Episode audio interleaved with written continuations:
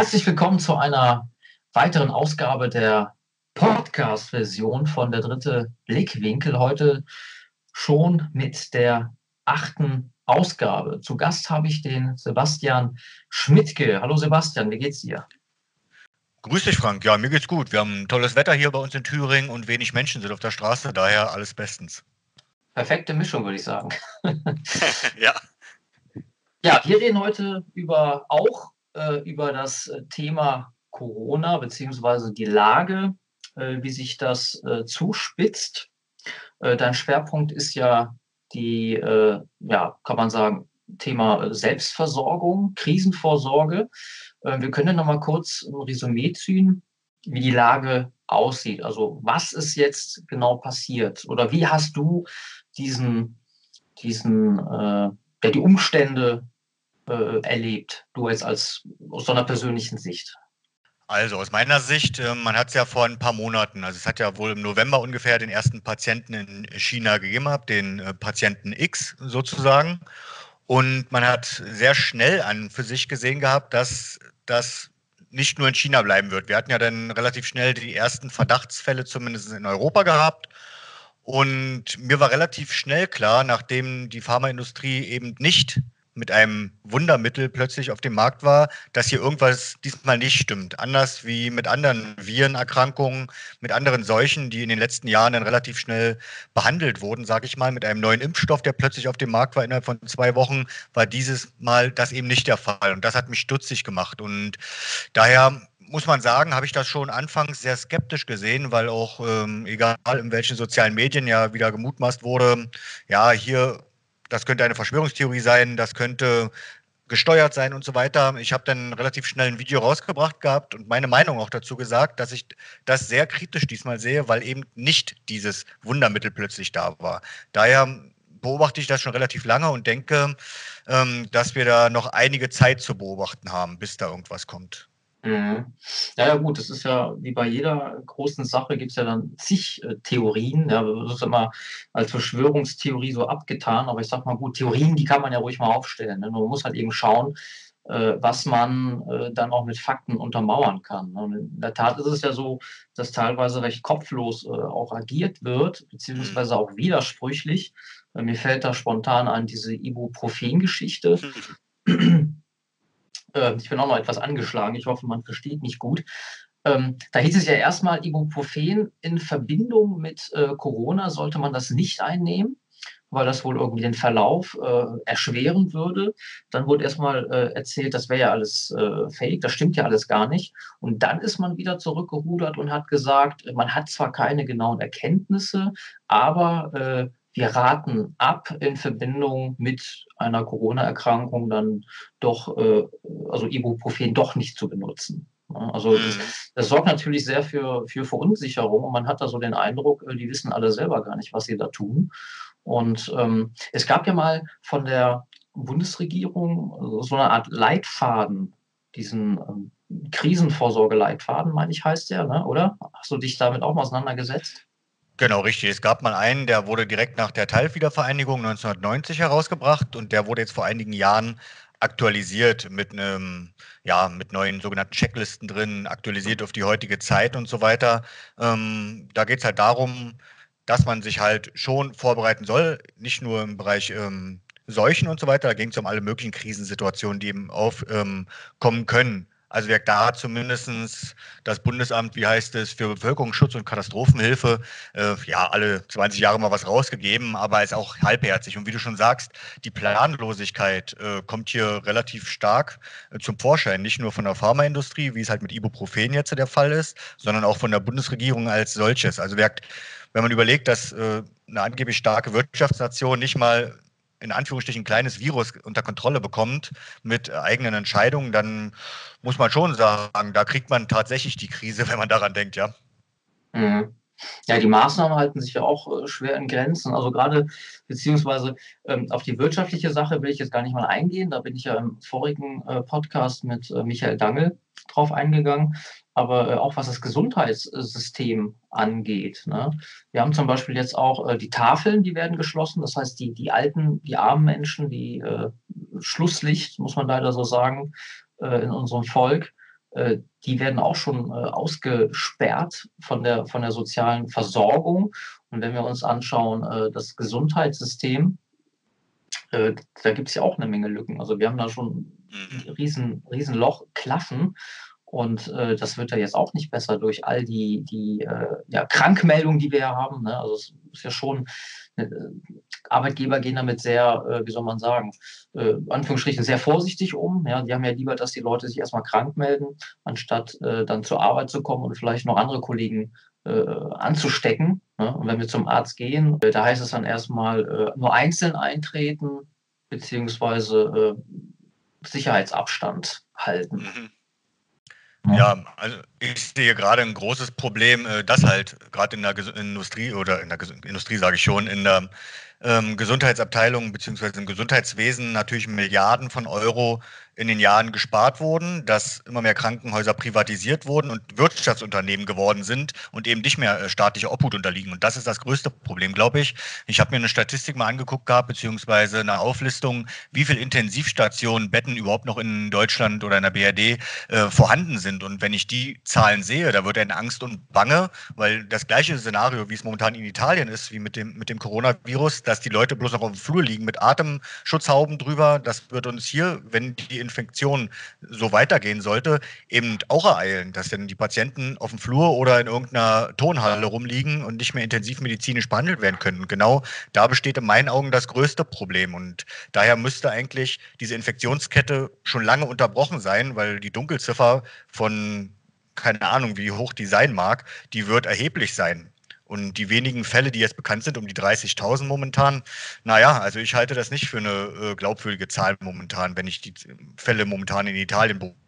Im Gegensatz zu anderen Ländern waren ja die Maßnahmen der Bundesregierung relativ zögerlich. Ne? Ich meine, damit hat man ja auch eine Menge äh, Zeit verspielt. Erstmal hieß es ja, China ist weit weg, das wird hier niemals äh, so weit kommen. Und wie wir sehen, äh, hat man sich ja da verkalkuliert.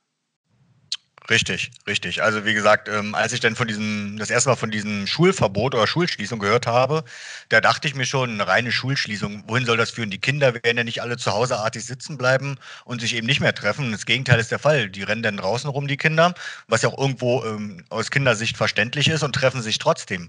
Wie will ich eine Infektionskette irgendwo aushebeln, wenn mich die Leute trotzdem machen lasse, was sie wollen? Das ist halt in asiatischen Ländern ein Riesenunterschied zu äh, unserer mitteleuropäischen Klasse, sage ich mal. Äh, die sind da ein bisschen disziplinierter, aber ähm, da geht schon los mit dem Zögerlichen, dass eine Schulschließung einfach gar nicht ausreichen konnte. Und wenn ich jetzt sehe, gut, wir machen mal ein bisschen Ausgangsverbot hier und ein bisschen Ausgangsverbot da und jedes Land und jede Kommune kann es selber entscheiden, dann ist es schon eine sehr lapidare Herangehensweise an diese ganze Situation. Mhm. Gut, kommen wir jetzt mal zu deinem Schwerpunkt, äh, nämlich zum Thema äh, Krisenvorsorge. Ähm, generell erstmal, was ist es sinnvoll, äh, an Nahrung und Ausrüstung zu Hause zu haben? Ich fange mal ein Stück vorher an. Ähm, wir gehen im Bereich, also unserer Krisenvorsorge oder wie es im Neudeutschen heißt, ähm, der Prepper, von sieben Grundbedürfnissen aus, die wir als Menschen erstmal haben. Das sind Wasser, also Getränke, klar, unser Körper besteht ja zum größten Teil aus Wasser. Unterkunft, das heißt eine sichere Bleibe, die vor jeder Witterung mich schützt. Feuer zur Zubereitung von Speisen, Orientierung, Gesundheit, Rettung und Nahrung. Davon sind natürlich Wasser und Nahrung erstmal die wichtigsten. Es gibt ja die sogenannte Dreierregel im Survival-Bereich, die besagt ganz einfach, dass man drei Minuten ohne Sauerstoff kann, drei ähm, Tage ohne Wasser, drei Wochen ohne Nahrung und so weiter und so fort. Und danach äh, richten sich auch natürlich unsere Bedürfnisse als Menschen. Und ja, diese Luftsache, da kann man nicht so viel Einfluss drauf nehmen, da kann man eine Atemschutzmaske haben, aber vor allem auf Wasser und Nahrung, da können wir halt sehr viel Einfluss drauf nehmen, indem wir uns einfach zu Hause nicht als Hamsterkauf jetzt alle losrennen und was holen, sondern nach und nach in der Situation, in der wir leben, ohne dass eine Krise existiert, Nahrungsmittel und Wasser anschaffen. Das ist ja auch bezeichnend, diese Hamsterkäufe. Das zeigt ja, dass die Leute eigentlich verlernt haben, äh, vorausschauend zu denken. Ne? Ich meine, äh, äh, viele gehen äh, jeden, jeden Tag nach der Arbeit mal schnell was einkaufen, was sie dann direkt verzehren. Aber so eine mhm. Vorratskammer, das ist, glaube ich, äh, ja, im wahrsten Sinne aus der Mode gekommen. Genau, sowas gibt es in, in den neuen Bundesländern, sage ich mal, zum Teil zumindest noch. Also da in dem also zumindest die ältere Generation zumindest, haben dann immer noch eingeweckte Sachen. Aber sage ich mal, in der Generation, in der wir jetzt leben, das macht, glaube ich, kein Mensch mehr. Also ich bin ja relativ viel unterwegs mit dem Vortrag äh, zur allgemeinen Krisenvorsorge und ähm, kriege ja immer wieder mit, das Interesse wird zwar größer, aber sehr wenig Leute sind wirklich darauf vorbereitet, geschweige denn überhaupt eine Woche Essen oder Trinken zu Hause zu haben. Es ist halt eine Mentalität. Man kann zum Fastfood gehen, holt sich da schnell was, man geht zur Bratwurstbude oder keine Ahnung wohin oder geht zum Einkaufsmarkt und holt sich was für den laufenden Tag, aber eben nicht mehr, wie es eigentlich früher gang und gäbe war, äh, für ein paar Wochen, dass man was zu Hause hat. Mhm. Ja, das ist die Bequemlichkeit. Ne? Und ich erinnere mich auch noch, ja. da waren Samstag und Sonntag die Geschäfte zu. Und das heißt, da muss man zumindest schon mal übers Wochenende kommen. Aber heute Aha. ist es ja so, äh, die Ladenöffnungszeiten sind ja teilweise rund um die Uhr, dass du was bekommst. Und das verleitet natürlich dazu, äh, diese Bequemlichkeit äh, vorausschauend zu denken, ja, den Leuten abzutrainieren und wirklich nur noch in den Tag hinein zu planen. Mhm. Also ein Soziologe hat es ja recht gut mal in, genannt gehabt. Also erstens gab es einen Soziologen, der die Generation Netflix benannt hat, was ich sehr interessant fand, und die Wohlstandsverblödung. Also diese beiden Begriffe äh, treffen es, glaube ich, ganz gut. Ähm, auch teilweise in den eigenen Reihen, muss man sagen, von Patrioten und Nationalisten, die eigentlich schon in meinen Augen ein Stück weiter sein sollten. Aber auch da sehe ich immer wieder Leute, die keineswegs darauf vorbereitet sind. Und gerade wir sollten ja da schon politisch weiterdenken und sollten ja auch in jeder Hinsicht darauf vorbereitet sein, dass verschiedene Szenarien halt eben auftreten können. Und daher sollte man zumindest mindestens, also sagt die Bundesregierung in ihrer Broschüre, die wir vorhin schon angesprochen haben, zwei Wochen. Ich würde sogar zu mindestens vier Wochen raten, was zu Hause mhm. zu haben. Ja, da kommen wir mal zum Thema ähm, ja, Vorbereitung, Abwehrkräfte, also die gesundheitliche Konstitution ist ja äh, das A und O und die Grundlage, würde ich mal sagen. Ähm, mhm. Wie sieht es da aus, Sport, Ernährung? Was kannst du da für Tipps geben? Also generell sollte jeder natürlich erstmal Sport treiben. Das ähm, bringst du auch immer recht gut in deinen äh, Videos oder Berichten ja rüber. Das ist halt der wichtigste Punkt, um Abwehrkräfte aufzubauen. Sport und eine vernünftige Ernährung. Also zumindest so vernünftig, dass man auch zu, äh, regelmäßig mal Obst und Gemüse zu sich nimmt und sich nicht nur äh, auf Fastfood und sonstiges einlässt, sondern dass man wirklich eine ausgewogene Ernährung hat, äh, die alle Mineralien, die der Körper eben braucht, auch beinhaltet. Und daher nicht zu einseitig sich zu ernähren. Und auch da hat man dann eben schon den großen Vorteil. Erstens, dass der Körper genug Abwehrkräfte hat, um erstens äh, so einer ähm, ja, leichten Seuche, sage ich mal, wie dem ähm, C19 jetzt momentan entgegenzustehen, aber auch für alle anderen Eventualitäten gewappnet zu sein. Wenn man einen gesunden Körper hat, dann ist man da zumindest erstmal ein Stück weiter als alle anderen und dementsprechend in einer weitaus besseren Situation. Mhm. Ja, das kann ich nur äh, unterstreichen. Also ich betreibe ja auch seit über 20 Jahren mittlerweile Kraftsport und äh, also bis ich mal krank bin, das dauert wirklich ewig. Ne? Also mhm. letztes Jahr, glaube ich, hatte ich gar nichts. Vorletztes Jahr mal einen leichten Schnupfen. Gut, dieses Mal ist es ein bisschen mehr. Aber irgendwann ist es halt so. Und Ernährung, ja, kann ich mich auch nur äh, dir anschließen, oder immer Tiefkühlpizza oder äh, Menschen denken halt so wenig nach ne? oder, oder sind sich dessen nicht bewusst. Ne? Das fängt schon an beim, beim Weißbrot, also Weizen ist ja auch total mhm. äh, hochgezüchteter Industrieschrott, kann man ja. fast sagen. Und ähm, beim Fleisch, also ich bin jetzt kein, kein Veganer, muss man ja selber entscheiden. Aber wenn, dann äh, versuche ich zum Beispiel dieses äh, aufgespritzte Fleisch, das abgepackt aus dem Supermarkt äh, zu vermeiden und äh, zahle dann lieber mal einen Euro mehr beim Metzger, was sich aber wieder rentiert, weil das Stück Fleisch, äh, das schrumpft dann nicht auf ein Drittel, weil es mit irgendwelchen Medikamenten und mit Wassern gefüllt ist, sondern das ist dann tatsächlich auch dieses Gewicht, was ich dann da gekauft habe. Ne? Und wie ja, stehst richtig. du denn zum Beispiel dazu, wenn man jetzt äh, Vorräte äh, sich anschafft, äh, ich bin ja da auch äh, weniger vom Fach Sportlernahrung oder Nahrungsergänzungsmittel. Ich meine, die haben ja eigentlich eine ganz gute Nährwertbilanz, sind lange haltbar. Würdest du das auch äh, empfehlen? Ja, zuallererst würde ich erstmal selbst darauf ähm, setzen, außerhalb der Sportlernahrung, die können wir kurz mal ausklammern, auf ganz normale Nahrungsmittel wie Reis, getrocknete Bohnen, Linsen, Haferflocken, Kartoffelpüree in Pulverform am besten, Milchpulver und solche Sachen einzulagern, Honig, Früchte in Konservendosen, all die Sachen, die sind wirklich lange haltbar und sind auch relativ preiswert, sich zu beschaffen. Ähm, da würde meine persönliche Priorität drauf liegen. Bei den Sportsachen sehe ich es auch so, ja. Das ist natürlich auch in Pulverform, das ist dehydriert Und ich kann es natürlich mit Wasser dann oder auch Milch, wie man das eben möchte, zubereiten. Es hat natürlich einen riesen Nährstoffwert. Das ist der absolut große Vorteil bei dieser Sportlernahrung, weil die ist ja wirklich ähm, darauf ausgelegt, ähm, körperlich ein Maximum rauszuholen. Und daher sind natürlich die Dazugaben, die in Sportlernahrung sind, natürlich äh, extrem gut, die verschiedenen Mineralien, die dort zugereichert sind. Das ist in Reis und so weiter natürlich jetzt nicht so der Fall. Das ist ein reines Kohlenhydratmittel und da hast du natürlich bei Sportlernahrung mehr Vorteile. Es ist natürlich aber eben preiswerter, jetzt auch gedacht an die Menschen, die eben nicht so viel Geld haben, sich einfach Reis, Nudeln und solche Sachen zu besorgen, um zumindest erstmal eine Grundausstattung äh, zu Hause zu haben. Aber ergänzend kann man das natürlich definitiv mit Sportlernahrung machen. Mhm. Und für Nudeln und Reis braucht man natürlich, darf man nicht vergessen, dann die entsprechenden Gerätschaften sich darauf zuzubereiten. Ne? Also Richtig, du brauchst halt einen Energieaufwand zumindest. Also zumindest ich würde dazu immer empfehlen, immer autark vom Strom das Ganze zu betrachten. Da ist man natürlich mit Sportlernahrung besser dran. Für Reis oder für Sachen, die man kochen muss, ist man natürlich erstmal auf einen, zumindest einen Gaskartuschenkocher äh, oder irgendwas äh, angewiesen, um das natürlich warm zu machen. Das ist richtig. Also da ist man natürlich mit Sportlernahrung besser dran. Das haut man einmal durch den Shaker und dann kann man es direkt konsumieren. Ah, zur Not in Pulverform löffeln. Habe ich auch schon gemacht. Oder so, ja. Äh, da kann man auch den genau, Bundeswehrkriegs setzen. was würdest du denn, äh, du hast gerade angesprochen, äh, stromautark. Also man weiß ja nie äh, in einer Krisensituation, wie lange die, äh, die äh, Stromversorgung funktioniert. Du hast schon angesprochen, also so Gaskartuschen oder, oder so, so, so Bunsenbrenner, hätte ich fast gesagt. So, so, was was gibt es da für, für Möglichkeiten? Also wie gesagt, Strom ist die Sache, die in meinen Augen als erstes äh, sehr problematisch werden wird, egal in welcher Krise. Wir hatten es in Berlin-Köpenick bei uns im letzten Jahr gehabt. Da waren für knapp 150.000 äh, Haushalte plötzlich der Strom weg. Und man hat gesehen, wie schnell äh, eine Zivilisation oder eine Gesellschaft in eine Problemsituation kommt ohne Strom. Plötzlich kommt man eben nicht mehr in den Supermarkt rein, beziehungsweise es wird ja auch nichts mehr gekühlt in Super Supermärkten und so weiter. Und dementsprechend ist das auch ein Punkt, wo man auf jeden Fall vorbereitet drauf sein sollte. Als Kocher gibt es natürlich verschiedene Möglichkeiten. Also ich persönlich, einfach weil der Brennwert richtig gut ist, äh, stehe total auf Gaskocher. Die Kartuschen gibt es überall im Baumarkt für 5 Euro. Ein Kocher ist auch nicht sonderlich teuer.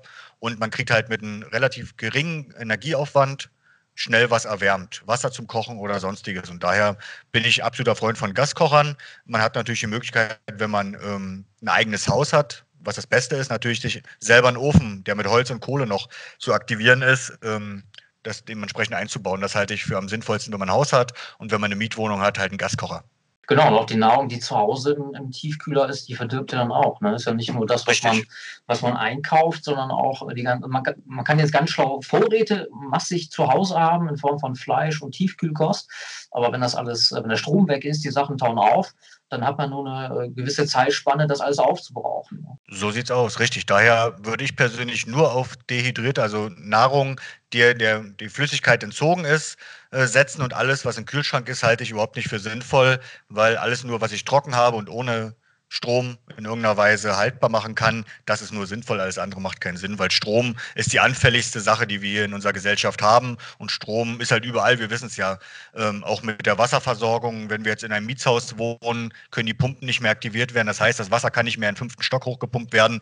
Auch da bin ich dann nicht mehr in irgendeiner Weise, ähm, habe ich nicht mehr die Möglichkeit, Wasser selber aus den Haaren zu nehmen. Also auch da bräuchte ich Wasser wieder zu Hause. Wirkt Strom betrifft uns überall und das ist eigentlich die größte Gefahr, die wir haben. Und wenn ich daran denke, dass dann bald die AKWs abgeschaltet werden und neue super Tesla-Autos an den Start kommen, dann wird mir Angst und Bange in den nächsten Jahren. Wenn dann alle um, um, um 17, 18 Uhr nach der Arbeit ihre ja. Millionen von Elektroautos in die Steckdose stecken, ja, Richtig. dann werden wir sehen. Äh, dann wird so der Kühlschrank ausfallen, der ist ja nicht so wichtig, aber Hauptsache das Elektroauto läuft. Ja, ja, ja, ja. Der Blackout ist nahe. Mhm. Ja, das ist Wahnsinn. Und was noch interessant ist, äh, Thema Wasser. Äh, hm das ist ja, äh, du hast es ja schon erwähnt, noch viel wichtiger als, als äh, feste Nahrung oder Nahrungsmittel. Äh, was kann man da irgendwie, also ich rede jetzt nicht von, von Vorräten von Wasser kaufen oder, oder Wasserflaschen, sondern äh, was gibt es für Möglichkeiten, Wasser zu reinigen? Oder jetzt mal wirklich mal der Extremfall, du hast zu Hause eine Badewanne oder, oder es, es, zeichnet sich ab, dass, dass die Wasserversorgung ausfällt. Du haust dir vielleicht noch die Badewanne voll mit Wasser. Mhm die natürlich vorher erstmal gereinigt war, also nicht vom letzten Baden. und äh, was für Möglichkeiten hast du, dieses Wasser aufzubereiten? Ich meine, es gab doch mal diese, diese Kohletabletten oder sowas von der Bundeswehr. Genau. Bringt das was? Richtig, also es gibt da verschiedene Möglichkeiten. Es funktioniert alles, wie du schon gerade eben erwähnt hast, über äh, Kohlefilter in der Regel. Da hast du ganz normale Filter, die es gibt. Ähm, ich will jetzt keine Werbung machen für Firmen, aber da gibt es halt gute und schlechte, sage ich mal, wie es alles in der Wirtschaft gute und schlechte Produkte hat. Und ähm, es gibt sogenannte Pumpfilter, die man einfach sich anschaffen kann, die dann auch mehrere hundert Liter am Tag pumpen können. Das ist gar kein Problem. Über Handbetrieb, da brauche ich auch keinen Strom für. Oder es gibt halt die Alternativen mit äh, Chlortabletten, ähm, die in ein Liter Wasser reinzuschmeißen pro Tablette und dann sind zumindest Bakterien und so weiter und Viren weg. Man hat natürlich bei Chlortabletten einen leichten Chlorgeschmack. Und das ist aber, denke ich, äh, unproblematisch. Das ist zum Überleben jetzt nicht das Wichtigste. Wichtig ist ja, dass der Wasserhaushalt im Körper weiter funktioniert, weil sonst geht es im Körper gar nicht weiter. Ansonsten hat man natürlich die Möglichkeit, aber das sind dann so äh, Survival-Tricks, in die Natur rauszugehen und sich da Wasser zu besorgen, ganz klar. Ansonsten alternativ noch Wasser abkochen, geht auch immer. Ja, dann natürlich wieder in Verbindung dann mit irgendeiner Wärmequelle. Ne? Äh, nicht Kohletabletten, äh, sondern Chlortabletten, genau. Genau. Ja, und äh, die ganzen Tipps, äh, die du uns gerade gegeben hast, äh, die hast du ja auch äh, audiovisuell festgehalten. Du hast ja ein Videoprojekt über deine Outdoor-Aktivitäten. Was kannst du uns darüber berichten? Seit wann bist du äh, videotechnisch unterwegs und was erwartet uns für Themen? Also videotechnisch unterwegs. Ich habe das Projekt mal vor ja, 2017 war das, glaube ich, mittlerweile gewesen, mit zwei, drei Videos gestartet gehabt. Ähm, aufgrund meiner beruflichen Situation und so weiter aber nicht weiter geschafft, dann auszuprägen. Aber momentan bin ich da jetzt am Ausbauen des ganzen Projekts. Da soll es um verschiedene Themen gehen. Einmal erstens einfach erklärt, was es für Möglichkeiten im Outdoor- und Survival-Bereich gibt. Natürlich sich selbst irgendwo zu ernähren, also diese klassischen Sachen erklären, welche Skills im Neudeutschen man haben kann oder was man machen kann. Ich habe es jetzt als Beispiel gemacht mit Desinfektionsmittel selbst herstellen im vorletzten Video. Solche Sachen eben, um auf einfache Art und Weise zu erklären, ohne Profi sein zu müssen, wie man verschiedene Sachen einfach auch selber herstellen kann. Das ist ein Projekt davon. Es soll aber auch meine da ich auch sehr viel wandern gehe, meine Reiseaktivitäten so ein bisschen zumindest zeigen, wie schön unsere Heimat ist. Also da ich sehr viel in Deutschland wandern bin, möchte ich auch die schönen Orte unserer Heimat mal mit diesem Videoprojekt ein bisschen näher zeigen, dass man da auch persönlich als Zuschauer wieder Lust bekommt, mehr wandern zu gehen, in die Natur zu gehen und damit auch eben seine Abwehrstoffe aufzubauen. Und der dritte Teil soll eben sein, dass man mit verschiedenen Leuten, äh, sage ich mal, aus dem politischen Umfeld sich einfach mal zusammentrifft und einfache Fertigkeiten in diesem Survival- und Outdoor-Bereich durchgeht, dass man gemeinsam Gespräche findet und dass man durch diese Multiplikatoren immer mehr Leute findet, die sich auch wieder in die Natur rausbewegen und dementsprechend die Natur wieder genießen lernen. Das ist so der Ziel oder das Ziel bei dem ganzen Videoprojekt. Ach so, äh, das heißt, du, du, lädst dann auch mal Leute ein und äh, begibst dich mit denen dann in die freie Natur und äh, ihr verbringt dann Zeit und quatscht. Genau, Frank, das, Genau, Frank, das ist eine offizielle Einladung schon mal dafür, dass du da mit mir mal bald rausgehst. Und das Frühjahr naht ja und wir können draußen mal im Wald oder auf der Wiese schöne, entspannte Gespräche bei Lagerfeuer machen und uns äh, selber unsere Unterkunft bauen, Nahrung und Wasser selbst besorgen in der Natur und dann wird man nämlich auch die ganze Sache weitaus mehr wertschätzen lernen. Und das denke ich auch gerade bei Leuten aus unserer, sage ich mal, politischen Bewegung, die sonst damit gar nichts zu tun haben, denen tut das erstens gut und zweitens sind es Multiplikatoren, die auch mhm. auf junge Leute, eventuell, wenn es aus dem Musikbereich kommt, ausstrahlen, dass die darauf mehr Lust haben. Mhm. Nee, klingt sehr gut. Äh, Einladung hiermit äh, angenommen.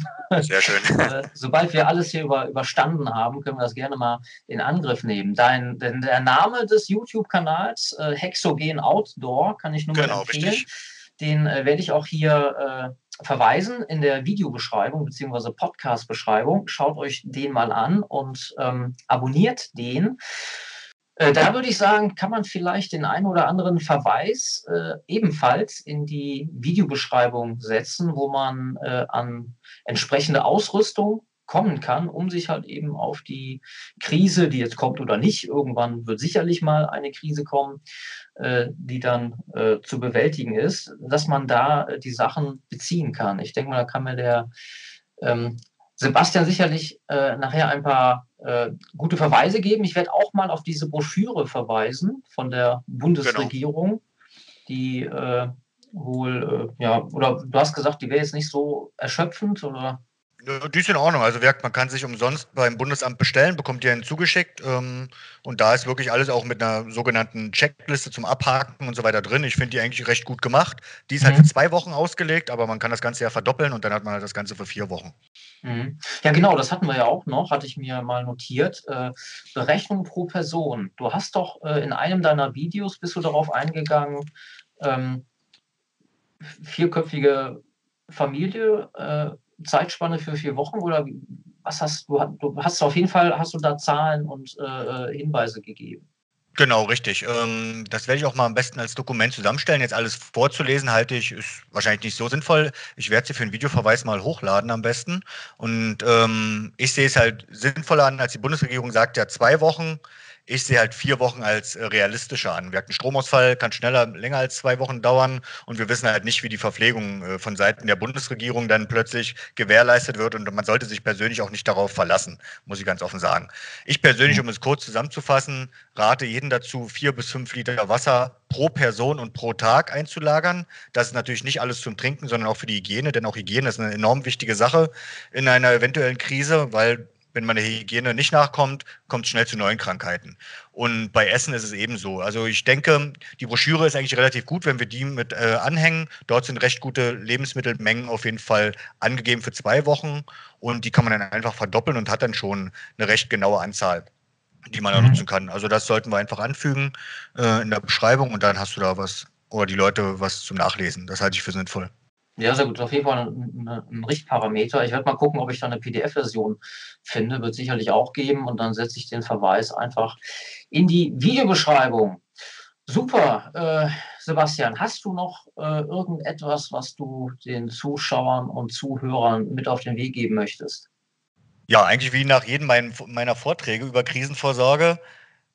Wer jetzt handelt, der hat später das Leben enorm einfacher und viele werden es jetzt in der jetzigen Situation gemerkt haben. Daher, selbst wenn diese Situation jetzt wieder geklärt ist in Sachen Corona, dann ist die nächste Krise, wir hatten es im Bereich Strom vorhin ja gehabt, äh, nicht weit weg und dementsprechend guckt, dass ihr euch alle darauf vorbereitet. Es sind keine Hirngespinste, es ist einfach die Realität, die uns einholen wird. Und daher einfach nur der Appell an euch alle, nicht Hamsterkauf machen, sondern wirklich sich langfristig vorbereiten. Genau, dem kann ich nur äh, beipflichten. Nicht äh, kurzfristig, sondern langfristig denken. Das ist wie bei unserer Weltanschauung. Wir denken ja auch nicht in Legislaturperioden, sondern in Generationen. Sebastian, vielen Dank, dass du dir Zeit genommen hast für diesen Podcast. Ich hoffe, den Zuschauern äh, hat es gefallen und die konnten äh, ein paar wichtige Informationen rausziehen. Schaut auf jeden Fall in die Videobeschreibung. Und ja, würde ich sagen, Sebastian, ich wünsche dir bis dann alles Gute, komm gut äh, über diese äh, sehr ereignisreiche Zeit und dann freue ich mich mal mit dir äh, abends ein Lagerfeuerchen zu machen. Ja. Frank, werd wieder gesund und bleib dann vor allem gesund, ja? Jo. Wir sehen uns dann am Lagerfeuer. alles klar, mach's gut, ciao. Jo, bis dann, tschüss.